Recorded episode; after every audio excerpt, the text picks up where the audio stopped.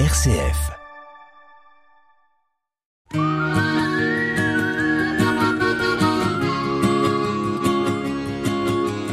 Un billet d'humeur chaque semaine que Nathalie vous propose pour vous interpeller, vous questionner sur une action, un événement vécu ou sur ce qui va se vivre, sur les conséquences de ceci, pour nous permettre aussi d'avoir différents éléments, d'ouvrir notre regard, c'est dans Sollicitez-vous. Aujourd'hui, le temps pour la création en 2022. Dans cette édition du 1er septembre au 4 octobre, Écoutez la voix de la création, avec comme logo le buisson ardent, nous invite toujours et encore plus à prendre en compte toutes et tous dans cette maison commune.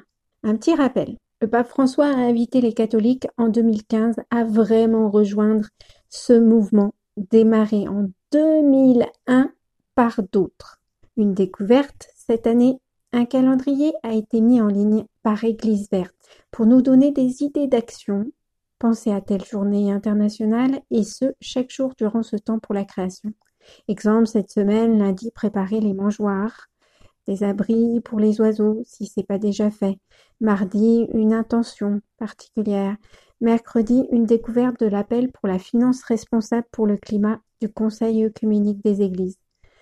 De jeudi à samedi, journée internationale de la démocratie, de la protection de la couche d'ozone, du nettoyage de la planète. Dimanche, une méditation. Une manière de nous accompagner, de se sentir unis à d'autres, d'agir individuellement, mais aussi collectivement, en France, aussi dans les pays francophones.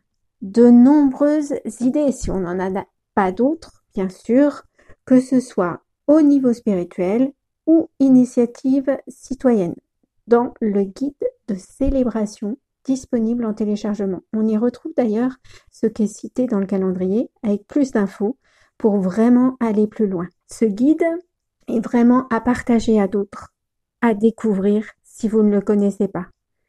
Des hashtags, temps pour la création ou Season of Creation, le relais sur les réseaux sociaux fait aussi partie de la participation à ce mouvement et à cette dynamique. Ce pour nous mettre en route aussi après cet été de relâchement, cette pause que nous avons pu faire ou des vacances autrement. Une intention du pape François qui est invité à devenir nôtre, que les sommets de la COP 27 en novembre et de la COP 15 en décembre des Nations Unies puissent unir la famille humaine afin de s'attaquer de manière décisive à la double crise du climat et de la perte de la biodiversité. Justice, bien commun, transformation, émerveillement, célébration aussi de tout ce qui peut se vivre, de tout ce qui fait avancer chacun, chacune, pour continuer à avancer autrement et ensemble. C'était Sollicitez-vous, Soli pour solidarité, Site pour citoyens et vous, qu'en pensez-vous?